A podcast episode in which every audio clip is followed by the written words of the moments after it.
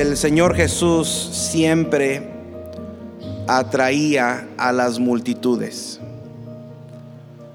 No, no puedes obrar milagros, no puedes sanar enfermos como Jesús sanaba enfermos. No puedes destapar los oídos de los sordos. No puedes dar vista a los ciegos, echar a correr a cojos. No, no puedes resucitar a muertos sin atraer multitudes. Es lógico que alrededor del Señor Jesús, durante su ministerio y al ir siendo más y más conocido, es lógico que más y más la gente lo rodeaba y lo oprimía y lo apretaba. Este, esta historia o esta porción de esta historia que acabamos de leer viene unos quizás días después de haber obrado el milagro más sonado y más hablado de su ministerio. Uno de los milagros que más se menciona, que los cuatro eh, evangelistas mencionan y que fue un milagro muy celebrado, fue cuando Jesús alimentó a los cinco mil hombres. Ahora, el grupo que él alimentó se componía de más de hombres. Habían mujeres y niños, pero la costumbre en esos días es que no se contaban a las mujeres y a los niños, se contaban solamente a los hombres. Ahora, en un grupo como el que está ahorita, la verdad es que son más mujeres y niños que hombres. Es lamentable, pero también en esos días era más común que las mujeres, ah, que, que normalmente la mujer es más sensible a las cosas espirituales que los hombres. Ah, pero sería más común si hay cinco mil hombres, yo no dudo que hubo ahí ocho mil mujeres. Y si hay cinco mil hombres y ocho mil mujeres, yo no dudo ni por un instante que no haya habido ahí cuando menos unos diez mil niños. entonces, supongamos que ahí en ese lugar donde Jesús alimentó a la multitud, muy posiblemente hubo más de 20 mil personas. Y las multitudes crecían cada vez más. Dice la palabra de Dios que cada vez más había más gente y, más personas que venían a ver a Jesús. Se corría la voz de lo que Jesús hacía y más personas querían lo que él podía ofrecer. Y en esta ocasión leemos que eh, la multitud estaba oprimiendo, la gente estaba oprimiendo a Jesús. Imagínese a una persona, a Jesús en medio de un mar de personas, de un mar de 20 mil personas o más. Y todos queriendo acercarse a Él, todos queriendo hablar con Él, todos queriendo pedirle algo, todos queriendo que Él obrara un milagro en sus vidas. Y llega con Él un hombre que se llamaba Jairo. Jairo le dice al Señor Jesús, mi hija está enferma, por favor, por favor, ven a mi casa para sanar a mi hija.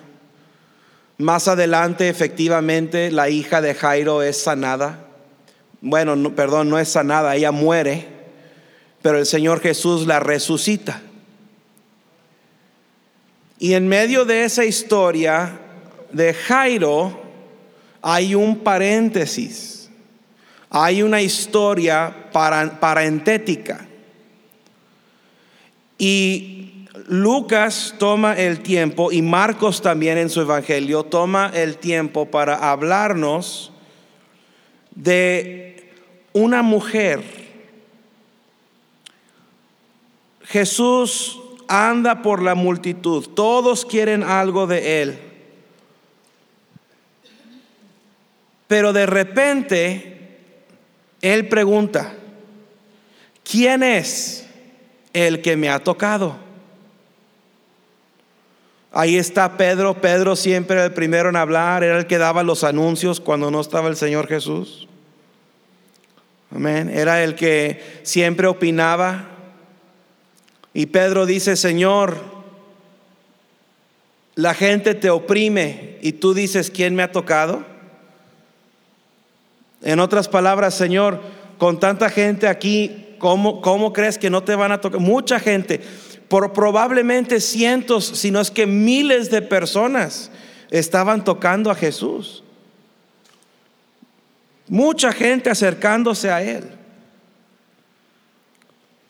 Extendían las manos esperando que el Señor Jesús tocara sus manos y, y querían nada más acercarse a donde Él estaba, verlo de cerca, para ese día en la noche regresarse y decirle a su familia, mira, mira el selfie que me tomé con Jesús. Mírame, me saludó, me miró o lo miré.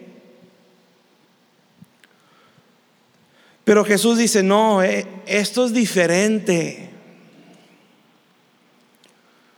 Esta persona que a mí me tocó es diferente.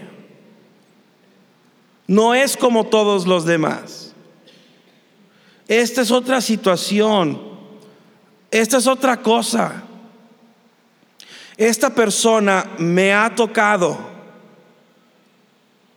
y es diferente la manera o el corazón con que me ha tocado esta persona.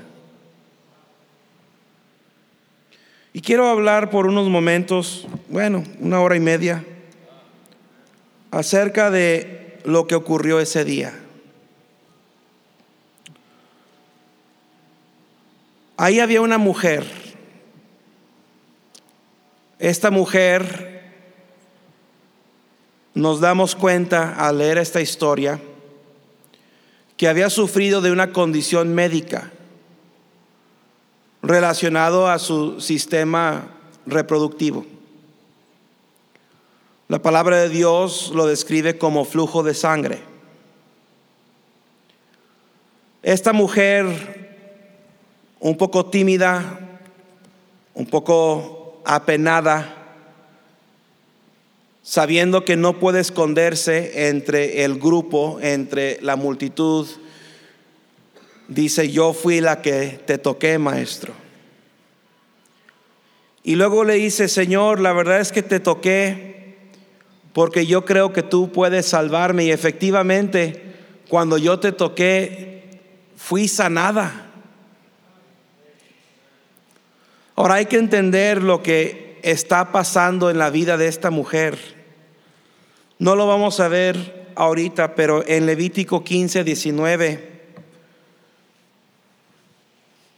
Dios mandó a Israel, entre muchas otras leyes que tienen que ver con la higiene, Dios le dice a Israel que una mujer que tenía flujo de sangre tenía que estar aparte, era se consideraba inmunda o inmundo. Y esta mujer que viene a tocar al Señor Jesús representa al pecador que viene a Cristo. Dice la ley de Moisés que una mujer con flujo de sangre, si alguien le tocaba, nada más tocarla, saludarla o sin querer pasar por donde estaba y, con el brazo eh, o con el hombro tocarla, esa, esa persona, hombre o mujer, quedaban inmundos. Ellos tenían que ir y lavar su ropa y bañarse y ponerse ropa limpia y ellos tenían que estar aparte del pueblo hasta el anochecer, nada más por haber tocado a una mujer con flujo de sangre. Si esa mujer llegaba y se sentaba en una silla o en una banca, esa silla o esa banca o ese sillón era inmundo. Tenían que ser lavados. Tenían que ser puestos aparte y no se podían usar por un cierto tiempo. Porque esta mujer en su condición pecaminoso había tocado ese mueble. Si esta mujer se acostaba en una cama, esa cama quedaba inmundo, eh, era algo que ya no se podía usar. Se tenía que lavar todas las sábanas, se tenía que lavar todo, ah, porque esa mujer en esa condición simplemente había tocado esa cama. De hecho, si alguien se sentaba, fíjese, no tenían ni que tocarla.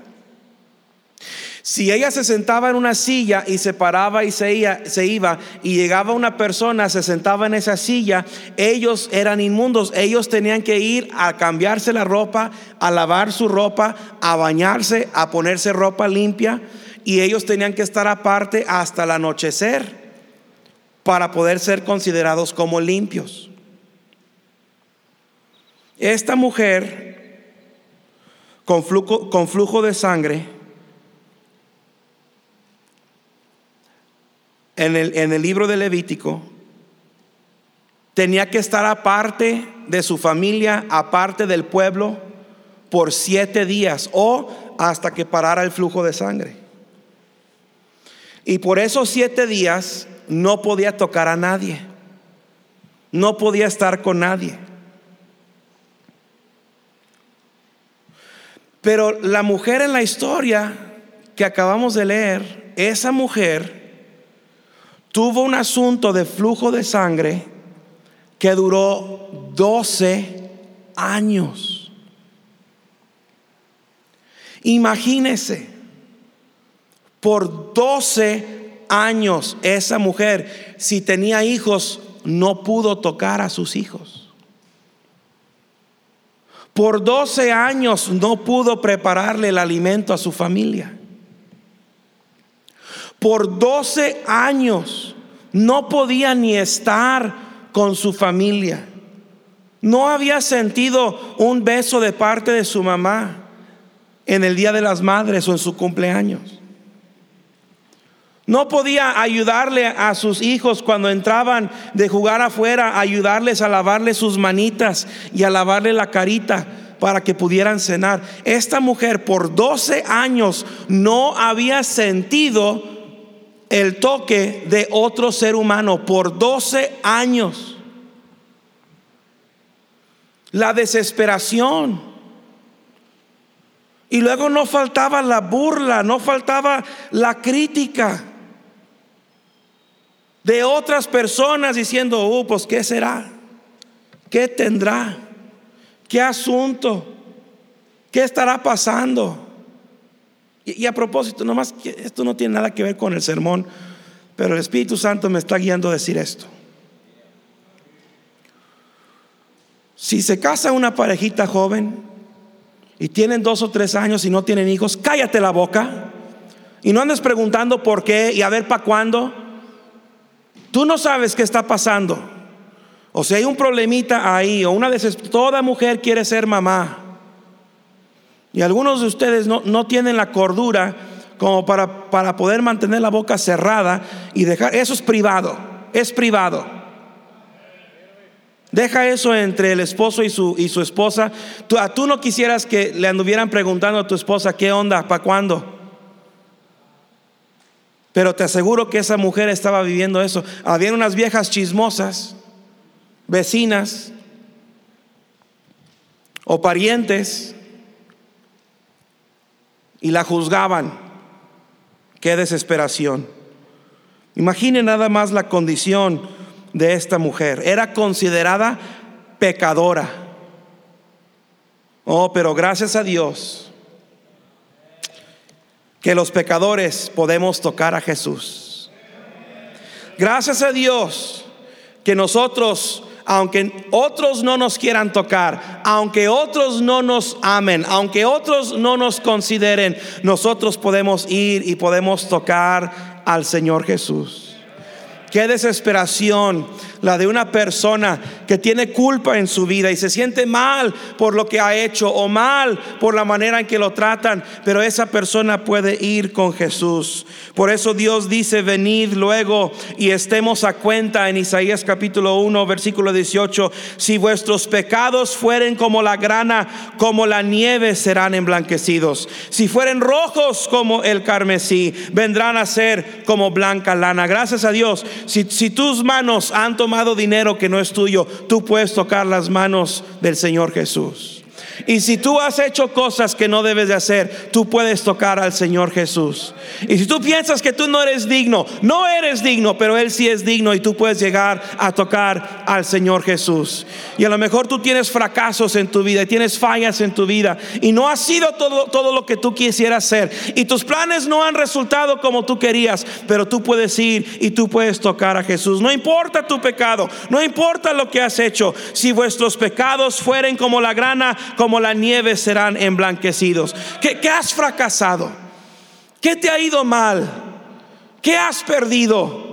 ¿Con qué estás batallando? ¿Con qué estás sufriendo? No importa, porque tú puedes acercarte al Señor Jesús. Tú puedes tocar al Señor Jesús. Esta, mujer dijo, dijo, yo ya gasté todo lo que tengo, ya no tengo nada, ya fui con todos los médicos, ya fui con todas las, todos los remedios caseros, ya no sé qué hacer, he intentado todo, nada me resulta, nada me ayuda, pero ahí está Jesús. Y yo sé que yo puedo acercarme a Él. A otros ha sanado, a otros ha quitado su dolor, a otros ha visto, ha dado vista, a otros ha echado a correr. Yo puedo acercarme a Él y yo sé que Él tiene una respuesta para mí. Yo sé que Él puede ayudarme. Pecador, ven a Cristo Jesús y feliz para siempre serás. Si tú has pecado, hay una, hay una sola persona a quien tú debes de acudir. No tenemos que ir con el sacerdote aquí enfrente a meternos en, en, un, ah, en un cubículo de teléfonos y hablar a través de una pantallita y decirle lo malo que hemos hecho. No tenemos que confesárselo a, nuestro vecino aquí adelante. Podemos ir directamente al trono de la gracia y hallar socorro y podemos y él puede perdonar. Él puede perdonar. Otra cosa que quiero que entiendan es que fue difícil acercarse a Jesús. No fue fácil. No fue fácil. Más de 20 mil personas. Y no estaban organizados. No estaban en un auditorio como este. No estaban todos sentados ordenadamente. No, la gente le oprimía, dice la palabra de Dios. Y alrededor de Jesús no, dudo que estuvieron sus discípulos. Sus discípulos siempre eran buenos para hacerle obstáculo a, los, a los pecadores. ¿Se acuerdan de la vez que los niños quisieron acercarse a Jesús? Y los discípulos le dijeron, no, no, no, usted no se acerquen, el maestro, él está ocupado, él es una persona importante. Y los, los, los discípulos siempre eran obstáculo para la gente para acercarse a Jesús. Y no dudo que en esta ocasión ahí están alrededor de él diciéndole a la gente, háganse para allá, quítense, no ven que va caminando, déjenlo en paz, ya no va a firmar Biblias como el pastor Tommy.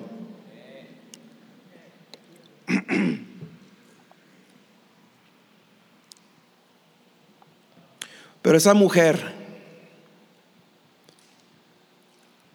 esa mujer sabía que el Señor Jesús iba a pasar por ahí cerca.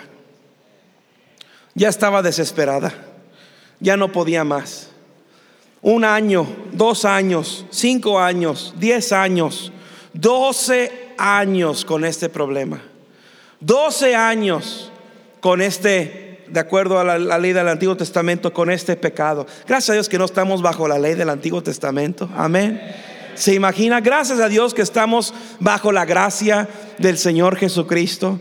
Pero bajo la ley del Antiguo Testamento, esta mujer ya no podía más. Sus emociones ya no podían más. La carga era demasiada. Y Marcos dice en su relato de este acontecimiento, en Marcos 5:27, dice, cuando oyó. Ella oyó Alguien le había dicho, ¿sabe qué es eso? Ese es el instrumento humano, ese es el ganador de almas. Alguien le dijo a esta mujer, el maestro viene, Jesús viene. A lo mejor alguien fue y se acercó con ella y mantuvieron su, su sana distancia, ¿verdad? Con su cubrebocas y su carete y sus guantes. Y mantuvieron su sana distancia de ella. Le dijeron, oye, eh, amiga, eh, el Señor Jesús va a pasar por aquí. Yo supe, yo supe que hubo un leproso y al leproso le quitó su lepra. A lo mejor a ti te puede sanar el problema que tienes. A lo mejor otra persona fue y le tocó la puerta y le dijo a esta mujer, oye, nada más para que sepas, me dieron un volante que van, los, discípulos van a andar regalando pollitos y el Señor Jesús va a andar por ahí. Y, y yo supe por ahí, yo supe por ahí que Él le dio vista a un ciego y a lo mejor Él puede ayudarte con tu problema. Esta mujer oyó. Había gastado todo a lo mejor se había dado por vencida. Que la verdad es que así llegan muchos a Jesús. Por fin acuden a Jesús porque ya gastaron todo. Por fin acuden a Jesús porque ya pierden la esperanza. Una vida entera de confiar en los hombres, confiar en el consejo del hombre, en la provisión del hombre. Y por fin después de enterarse y después de darse cuenta que todo lo que el hombre dice es decepción, ahora sí voy con Jesús. Pero imagínese ese día, alistándose en la mañana, batallando con su problema de salud desde la mañana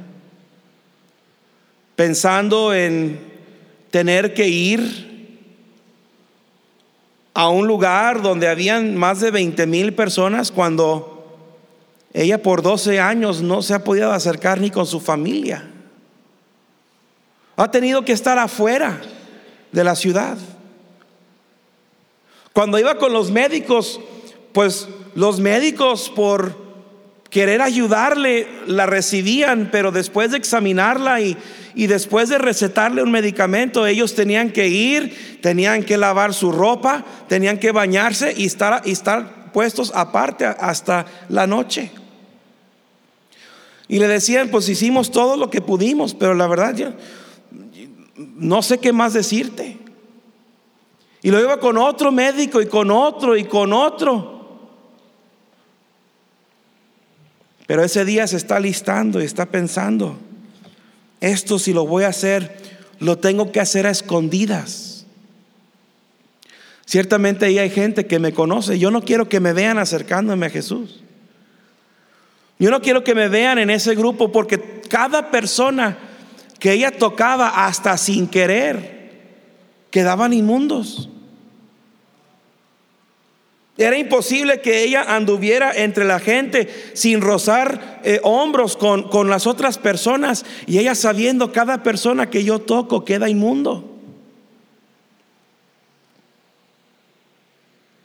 Y luego sale de su casa, empieza a caminar, desde lejos se oye el ruido de toda la gente ahí.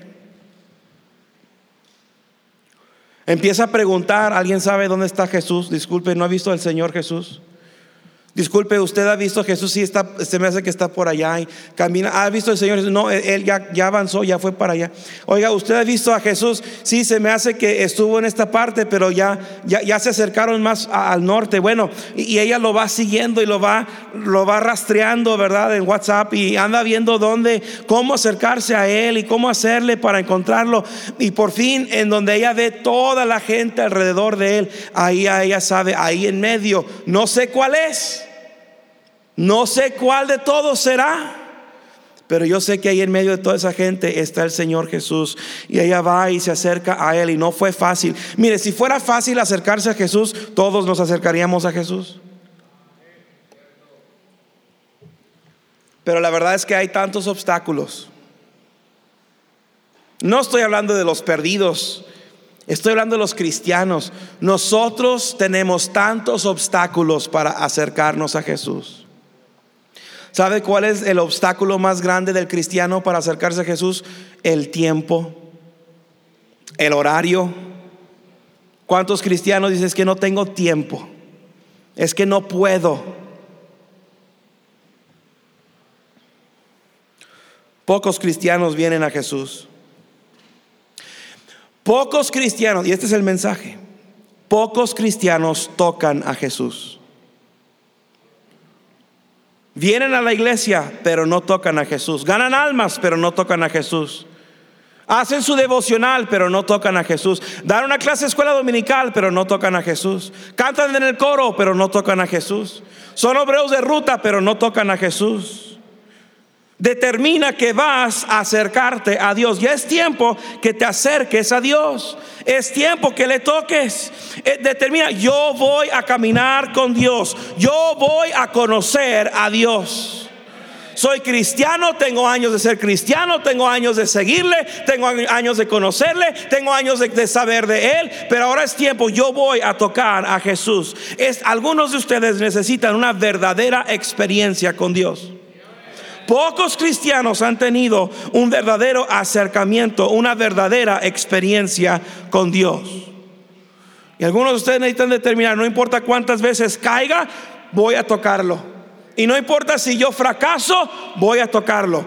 Y no importa si me alejo un rato, voy a tocarlo. Y no me importa quién me ofenda, voy a tocarlo.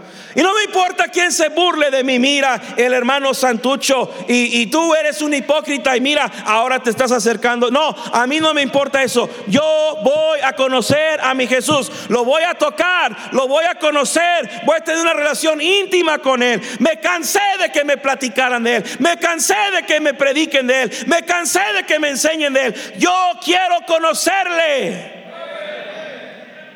No fue fácil para ella y no será fácil para usted. Pero hazlo, hazlo.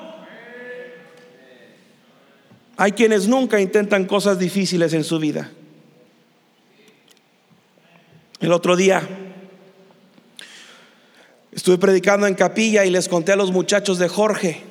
Jorge era un estudiante, algunos de ustedes van a saber de quién estoy hablando. Fue un estudiante aquí en el Instituto Bíblico hace, yo creo que más de 15, casi 20 años. Y Jorge tenía un problema en el habla. No era meramente tartamudo, pero cuando te saludaba decía, hola, yo me llamo Jorge. Hola Jorge, ¿cómo estás? Bien, decía.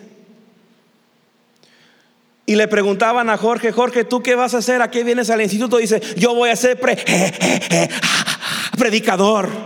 Y todos se burlaban de él. Todos los muchachos de los dormitorios se burlaban de él. Hasta algunos maestros se burlaban de Jorge. Y Jorge tenía que pasar a dar una tarea y dar una exposición, una clase. Y decía, hermanos, abran su Biblia, decía. Vamos a ver lo que ah, dice la palabra de Dios. Y todos se burlaban de él y se aguantaban la risa.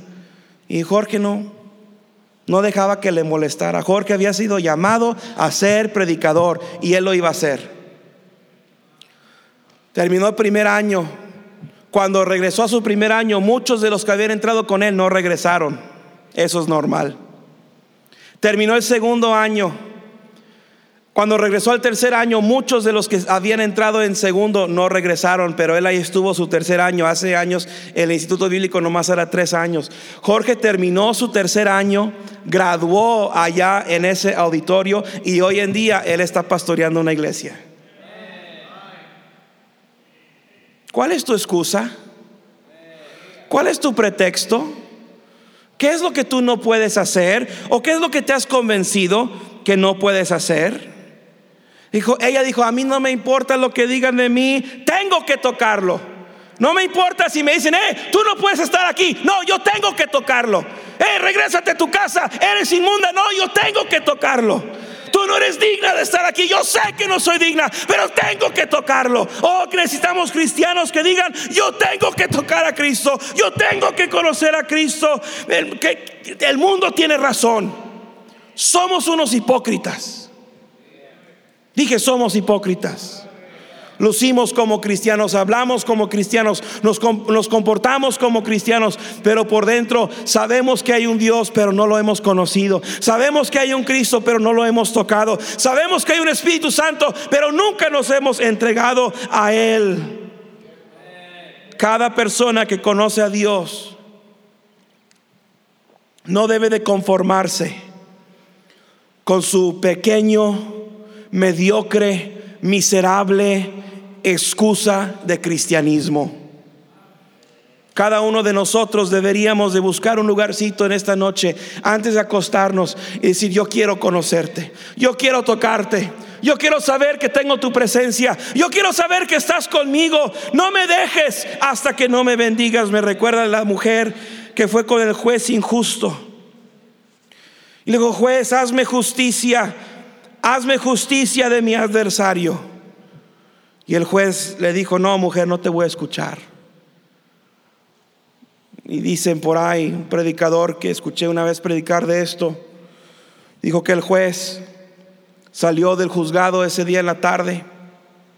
Y antes de llegar a la parada del camión, ahí estaba esa viuda. Dijo, juez, hazme justicia de mi adversario. Y el juez dijo, yo, yo, ya no estoy, no, ya no estoy juzgado, usted no se puede acercar conmigo en la calle, déjeme en paz. Y se subió al camión para irse a su casa. Y la viuda para un taxi o le llamó un Uber, no sé cuál de los dos. Y se adelantó, le dijo al Uber, sigue ese camión. Cuando ella vio que se bajó el juez, ¿quién estaba ahí parada para recibir al juez en la parada del camión? Ahí está esa viuda. Y dice, juez, hazme justicia de mi adversario. Dice, mujer, deja de molestarme. Hay un lugar y hay un momento. No, me andes molestando aquí.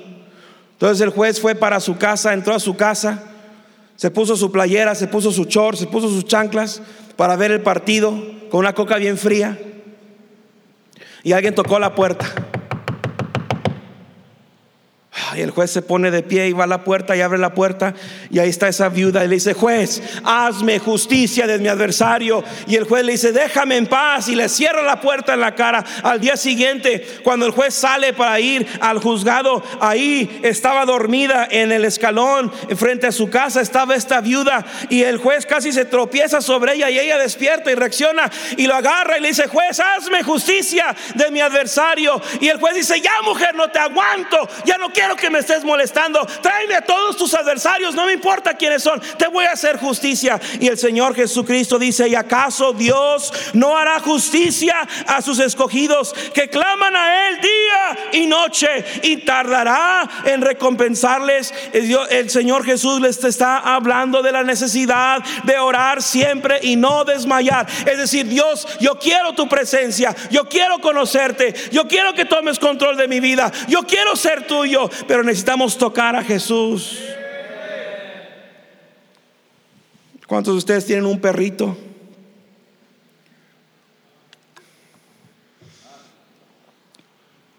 Nosotros tenemos un perrito, Frodo. Es el hijo más obediente que tengo. Le digo, Frodo, métete a la casa. Y no me pone perros. Digo, no me pone perros. No me contesta. Le digo, Frodo, ve acuéstate y se acuesta. Frodo está ladrando, le digo, deja de ladrar y deja de ladrar. Quisiera que mis otros hijos fueran así. Pero jugamos con Frodo. Y, y, ahí tenemos una vasijita de... Huele bien rico, huele a carne, pero no es carne, quién sabe qué será. Carne de rata. Y nos gusta jugar con Frodo y sacamos este, una, de sus golosinas, un huesito. Decimos, a ver, Frodo, ven, Frodo, ven, siéntate, Frodo, y Frodo se sienta. Saluda, Frodo, y Frodo saluda. Y jugamos con él, y jugamos con él, y jugamos con él. Pero ese perro es tan determinado, a él no le importa tener que esperar. Él no se desespera. Frodo nunca ha dicho, hombre, ¿sabes qué? Quédate con tu hueso. Yo me voy afuera a matar una gallina de las que nos regalaron el día del grande. No, Frodo ahí se queda esperando y esperando y esperando hasta que por fin, primero nos cansamos nosotros, ah, ya se lo aventamos. Y a lo mejor no es una muy buena ilustración, pero ¿cuántos, ¿Cuántos cristianos no aguantan tanto como Frodo? Van con Dios una sola vez, dicen, Señor, hazme justicia de mi adversario. Oh, ya pasaron cinco minutos, no es la voluntad de Dios. ¿Cómo agarramos la voluntad de Dios de excusa, verdad? ¿Cuántos cristianos no saben orar? Sus peticiones no son contestadas. ¿Por qué? Porque oran una vez o dos veces. Y justo cuando Dios está a punto de darles lo que están pidiendo, dejan de orar. ¿Cuánto hace que tú no pasas tiempo con Dios? No estoy hablando de orar por la comida. No estoy, no, estoy hablando de orar por la clase de escuela dominical o en grupo orar por el culto infantil o porque ya es tiempo de salir a ganar almas y todos vamos a orar o ya es tiempo de visitar la ruta y los obreros oran. No, ¿cuánto hace que tú no te pones de rodillas en la madrugada y ruegas y le suplicas a Dios por su presencia en ese día? ¿Cuánto hace que tú no dices, Señor, yo de aquí no me paro, no me paro de aquí hasta que tu presencia esté conmigo, hasta que yo sepa que tú me estás acompañando, hasta que yo esté seguro que no salgo de esta puerta solo, yo quiero tu presencia. ¿Cuánto tiempo hace? En Lucas 11 el Señor Jesús nos cuenta de un hombre que a la medianoche llegó un amigo, le cayó visita. Y en esos días era un insulto que alguien llegara a tu casa y que no les ofrecieras algo de comer. Y a propósito, hoy en día también es un insulto. Si yo llego a su casa, espero que me dé algo de comer. Pero era la medianoche. Y en esos años la medianoche era la medianoche, la medianoche era tarde, ahora la medianoche es cuando nos acostumbramos a dormir. 12, una de la mañana es normal que todavía estemos ahí viendo el celular. Pero de todos, modos, de todos modos va a la casa de su vecino y toca la puerta. Vecino, vecino, y el vecino, el vecino sale y dice, ¿qué, qué pasó vecino? ¿Qué se está quemando la casa o qué? Dice, no, es que me llegó visita y no tengo pan, no tengo nada que ofrecerle, regálame poquito. Y el vecino le dice, vecino, ¿qué no sabes que ya estoy acostado? Mi familia está acostada conmigo. Es que ahí acostumbraban que se durmiera toda la familia en la misma cama. Ahí estaba el abuelito, la abuelita, los cuñados, los niños, los sobrinos. Todos están en la cama. Y cuando el vecino tocó la puerta, primero despertó el abuelito. El abuelito siempre es el primero en despertar en la casa. Despierta al abuelito y el abuelito despierta a la abuelita y la abuelita despierta a la hija y la hija despierta al yerno y el yerno despierta a los hijos y los hijos despiertan a los primos y todos se despertaron. Y mañana tenemos que trabajar. Estás tocando la puerta y quieres pan. Dice, no, hombre, déjame en paz. Ya, ya está cerrada la puerta. Ya estamos en cama. No, no se puede ahorita. Y el vecino triste se regresa y dice, ¿cómo le voy a hacer? Me llegó visita. Tengo que darles algo. Mi vecino yo sé que es buena persona, lo voy a molestar otra vez y regresa. Ya se había acostado el abuelito y la abuelita y la hija y el yerno y los primos y los sobrinos y los hijos. Ya todos se habían vuelto a acostar, ya empezaron a roncar otra vez y ahí va el vecino.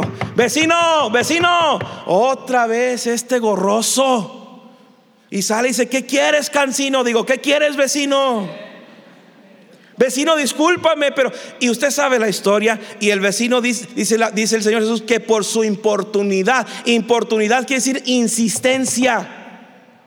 Le insistió y le insistió y le insistió y le insistió. Y por fin dijo, ten hombre, te doy toda la panadería, pero ya déjame dormir. Y cuando nosotros vamos y tocamos las puertas del cielo decimos, Señor, tengo una necesidad, mira, la necesidad no es mía, es de ellos. Dame a mí para darles a ellos. Ayúdame a mí para ayudarles a ellos. El Señor se compadece por nuestra importunidad. Pasó lo mismo con Jacob. A Jacob lo mencioné. la semana pasada. Jacob se roba la primogenitura de Saúl, su hermano, huye. 14 años después regresa, ahora se va, se va a enfrentar con su hermano, él sabe que su hermano lo va a matar por haberle robado su primogenitura. Y una noche antes Jacob lucha con un varón, creemos que ese varón fue el Señor Jesús, una cristofanía, una aparición de Cristo en el Antiguo Testamento. Y el, el varón le decía a Jacob, suéltame porque raya el alba. Y Jacob dijo, no te soltaré hasta que no me bendigas. No te voy a soltar hasta que tú me bendigas. ¿Cuántos cristianos, cuántos cristianos sueltan a Dios? Tienen necesidad, tienen urgencia, tienen dolor, pero sueltan a Dios. Otros dependen de ellos. Tú tienes una ruta que depende de ti y tú sueltas a Dios. Tienes niños de una clase de escuela dominical que depende de ti y sueltas a Dios. Tus hijos dependen de ti y tú sueltas a Dios. Jacob dijo, no, yo no te voy a soltar hasta que no me bendigas. Bendíceme y te soltaré. Y dice la palabra de Dios que lucharon y lucharon y lucharon y lucharon. Lucharon tanto que se le, se, le descoyuntó la pierna a Jacob. Jacob cogió el resto de su vida. Y los judíos no, en, los animalitos, dejaron de comer esa parte del animal esa coyuntura por respeto a Jacob. Pero Jacob no lo soltó hasta que lo bendijo. Está bien, te voy a bendecir. ¿Cómo necesitamos de vez en cuando luchar con Dios? Sentarnos con Él y decir, Señor, aquí estoy, no me voy de aquí. Venir al altar y decir, no me paro de este altar. Hasta que se vayan los hermanos y apaguen las luces y cierren las puertas y vengan y me digan, hermano, ya vamos a cerrar, se va a quedar encerrado. No me importa, enciérrenme, aquí me quedo toda la noche, pero no me voy de este altar hasta que yo sepa que Dios está conmigo. Hace mucho que nos vemos un cristiano que haga eso. Como yo quisiera que toda esta iglesia estuviera llena de gente que toque a Jesús. Si yo fuera miembro del coro, yo pasaría tres, cuatro veces a la semana orando y tocando a Jesús y pidiéndole de su poder, pidiéndole que me ayudara. Si yo fuera Ujier, si yo fuera Ujier, yo me la pasaría dos o tres veces por semana poniéndome de rodillas y a lo mejor en ese lugarcito que yo cuido y decir, Señor, ayúdame a hacer un buen trabajo aquí de Ujier, a cuidar a esta gente. Si yo fuera maestro de escuela dominical de niños, iría a mi salón el sábado en la noche y me pondría de rodillas y diría, Señor, bendice a los niños que van a venir mañana a escuchar tu palabra. Si yo fuera obrero de ruta, yo oraría por el transporte de la iglesia. Oraría por las camionetas que no se poncharan y que no, se descompusieran. Yo creo que uh, los obreros de alguno me dijeron de uno que se quejó. No todos se quejaron, pero me dijeron de uno que se quejó. Te aseguro que él no oró cinco minutos por su ruta en esta semana pasada. Pero si yo fuera obrero de ruta, yo estaría orando por, los, por las unidades, orando que no se haga tráfico, orando que no se vaya un carro de un puente, orando eh, por el chofer del camión que se va a rentar, orando que Dios bendiga el domingo. Buscando la presencia de Dios, demasiadas veces hacemos las cosas para Dios sin la presencia de Dios. En la carne, pues tenemos talento yo a veces predico fuera. Y espero que nadie se ofenda con esto, pero si te ofendes, oféndete. A veces predico fuera y alguien canta un especial y wow. Digo, wow, eso es increíble. Increíble voz que tiene esa persona, increíble talento que tiene esa persona. Y me quedo impresionado con la persona. pero no me quedo impresionado con el Espíritu. Los que cantan aquí en esta plataforma, lejos de, quedarnos impresionados con tu talento, queremos quedarnos impresionados y decir, es obvio que esa persona que cantó ese especial anduvo con Dios en esa semana. Es obvio que Dios le usó en ese especial, en ese canto, para ser de bendición a mí. Señor Jesús dijo, ha salido poder de mí. Cuando esa mujer tocó el borde de su manto, el Señor Jesús se detuvo, el mundo se detuvo por unos momentos y dijo, ¿quién me ha tocado? ¿quién me ha tocado? Alguien me tocó. Y cuando esa persona me tocó, dice, salió poder de mí. Eso es lo que necesitamos. la iglesia bautista Montebrón necesita el poder de Cristo, necesita el poder de Dios. Todos nosotros, cada semana, varias veces a la semana, necesitamos arrodillarnos y ponernos con la cara en el suelo y decir, Señor, quiero tocarte, quiero sentirte, quiero estar cerca de ti, quiero conocerte, quiero que me uses, úsame, Señor, úsame, Señor. Ella había gastado todo lo que tenía, me recuerda al hijo pródigo, todo me recuerda al hijo pródigo. Yo me recuerdo al hijo pródigo. Dice la palabra de Dios que el hijo pródigo andaba apacentando cerdos y dice que cuando había gastado todo, volvió en sí. O cuando el hijo pródigo tenía dinero, no necesitaba la casa de su padre. Cuando, el hijo pródigo tenía riquezas, no necesitaba el pan en la casa de su padre. Cuando el hijo pródigo tenía todavía dinero en su cuenta de banco, no necesitaba el perdón de su padre. Cuando el hijo pródigo tenía abundancia, no necesitaba un empleo en la casa de su padre. Pero cuando llegó a tener nada, a estar en el punto más bajo de su vida, a no poder descender más desde de ese punto,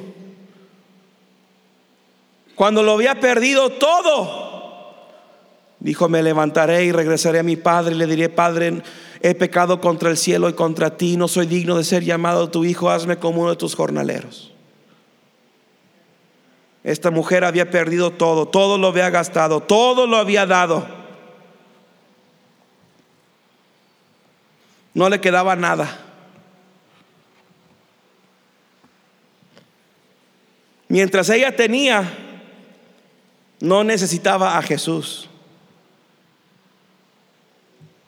Mientras ella tenía dinero que gastar en médicos, en la OCA y en Muguerza Sur y en el Hospital San José y en el Doctors, Doctors Hospital, mientras ella tenía dinero para gastar en doctores y médicos y especialistas, nunca se le ocurrió ir con Jesús. ¿No somos así nosotros? Sí, somos así. Cuando andamos cómodos, se nos olvida orar. Cuando no hay necesidad, es más, ni gracias damos por los alimentos. Nos sentamos como unos marranos malagradecidos y empezamos a tragarnos la comida sin detenernos a darle gracias a Dios por los alimentos. No me mire así, no me mire así. Usted sabe que estoy hablando de usted.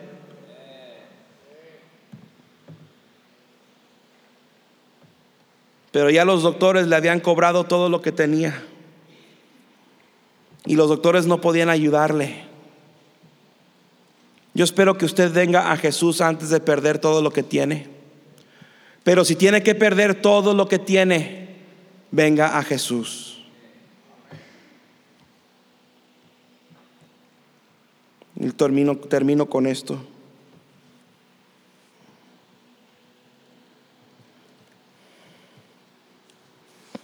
Esta mujer contó su historia. Hay hombres estudiosos que se han dedicado a la historia de ciertos personajes bíblicos. Uno de ellos durante el primero y segundo siglo se llamaba Eusebio. Eusebio escribió libros históricos relacionados a la vida de Jesús y otros acontecimientos en el primer siglo y el historiador Eusebio escribe una partecita ahí en su libro de historia. Él dice que esa mujer que tocó el manto del Señor Jesús, dice que se llamaba Verónica. Dice que esa mujer vivía en la ciudad de Paneas, que estaba al norte de Israel. Dice que esa mujer regresó a su casa Después de haberse recuperado económicamente, ya no tenía que pagarle a médicos, era una mujer rica que había gastado todo lo que tenía. pero recuperó su, su economía y dice Eusebio que ahí afuera de su casa edificó dos estatuas de bronce. Una estatua era una mujer en el suelo extendiendo la mano hacia arriba y la otra estatua era un hombre parado extendiendo la mano hacia abajo. Y que cuando la gente pasaba por ahí le preguntaba a Verónica, ¿qué es esa estatua? ¿Qué, representa? Ella decía, pues déjenme les cuento la historia de mi vida. Por 12 años los médicos no podían hacer nada. Por 12 años yo no podía tocar a mis hijos su carita. No podía peinar a mis niñas. No podía darles un besito en la noche antes de que se acostaran. No pude despedirme bien de mi mamá cuando ella falleció. No sabía yo lo que era saludar a una persona, un abrazo en, en mi cumpleaños. Por 12 años batallé con eso. Gasté todo lo que tenía en médicos. Y un día supe que Jesús andaba por ahí. ¿Se acuerdan de Jesús? Él falleció hace tiempo, pero Él resucitó. Y un día entre toda la multitud yo fui y con mucha pena y con mucha vergüenza, pero después de mucho esfuerzo yo toqué el borde de su manto y él me sanó. Esa mujer contó su historia. Le decía a otros lo que Jesús había hecho por ella. Por eso necesitamos decirles a otros lo que Jesús ha hecho por nosotros. No podemos quedarnos con nuestra historia, no podemos quedarnos con nuestro testimonio. Otros tienen que saber que Jesús puede salvar, que Jesús puede sanar, que Jesús puede rescatar y justificar y redimir. Hay otro historiador, usted conoce su nombre, se llamaba Nicodemo. Es el mismo Nicodemo con quien Jesús habló en Juan capítulo 3. Es el mismo Nicodemo que participó en la sepultura del Señor Jesús. Nicodemo también escribió un libro, no es parte de la Biblia. Algunos lo han incluido en sus versiones de la Biblia, pero no es inspirado por Dios, el libro que escribió, escribió Nicodemo. Pero Nicodemo habla del día en que Jesús fue al Calvario.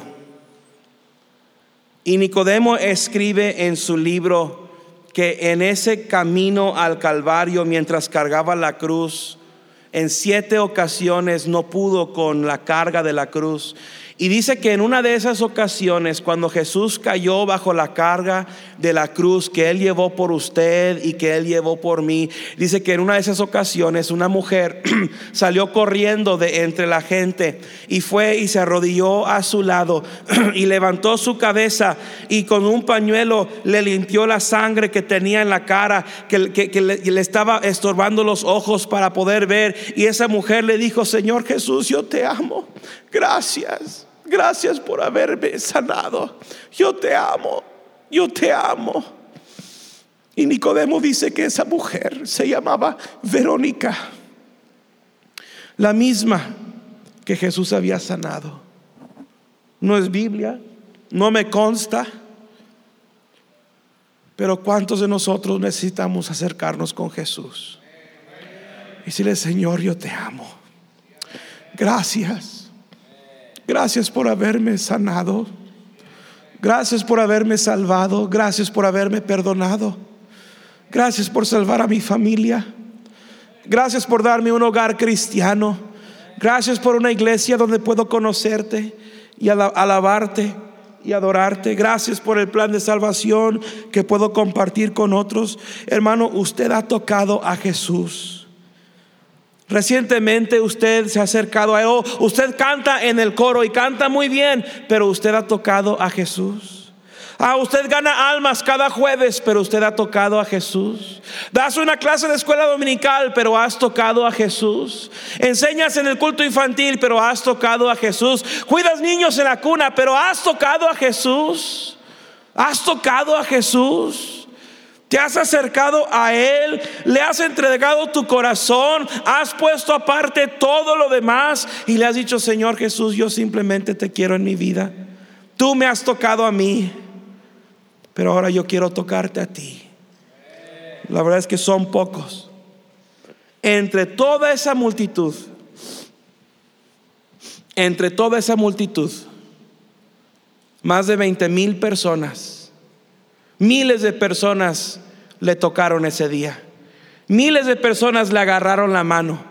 Miles de personas le dieron eh, una palmada en la espalda. Miles de personas le pidieron que le tocaran y que le sanaran. Pero una sola persona Jesús se detuvo y dijo, a ver, espérame, aguántame tantito, algo acaba de suceder, ¿quién me ha tocado? ¿Quién me ha tocado? Oh, yo quiero que cuando yo me acerque con Dios, Él diga, espérame, Jonathan está orando, Él está de rodillas, Él me está tocando, yo, ha salido poder de mí, hermano, no quiere eso usted, no anhela eso usted, que el Señor Jesús, tanta gente que ora en vano, tanta gente que reza en vano, tanta gente que pide y pide y pide para gastar en sus deleites, pero que un cristiano se ponga de rodillas y que el cielo se calle por unos momentos y los ángeles dejan de cantar y el trono de Dios llega a poder ser visto y que Dios diga, espérame, ha salido poder de mí.